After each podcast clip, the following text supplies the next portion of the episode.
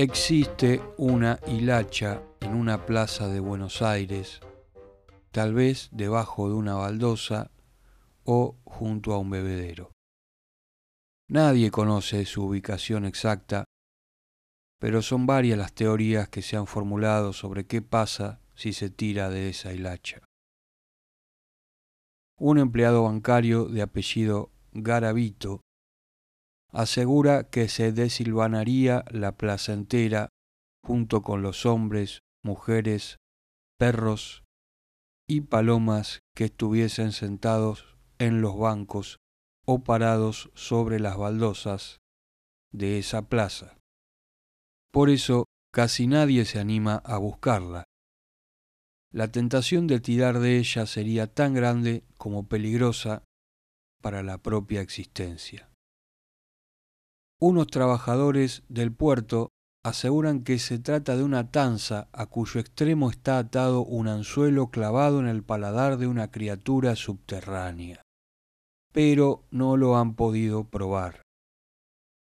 En realidad ni siquiera lo intentaron, quizás porque en lo íntimo no están completamente seguros de que el empleado bancario esté equivocado y temen ser destruidos junto con la plaza. Algo parecido sucede con el Círculo de Odontólogos de Villa del Parque.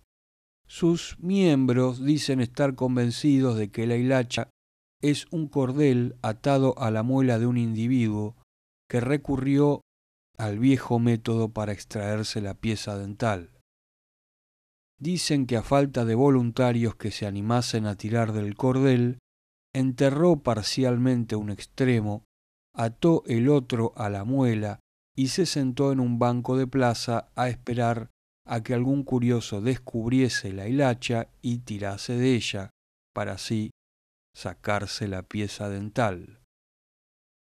Si los odontólogos no intentan demostrar su teoría, es porque reniegan de un método tan poco profesional para la extracción de muelas y porque, en el fondo, temen estar equivocados y traer a la superficie a una feroz criatura subterránea.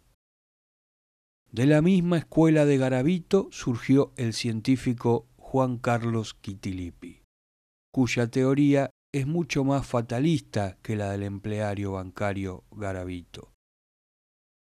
En un principio Quitilipi adhería a la idea de la destrucción de la plaza como consecuencia de tirar de la hilacha, pero después después que lo dejó la novia, dicen, planteó que en realidad el problema era mucho mayor y que tirar de ella significaría no sólo la destrucción de la plaza, sino del universo entero.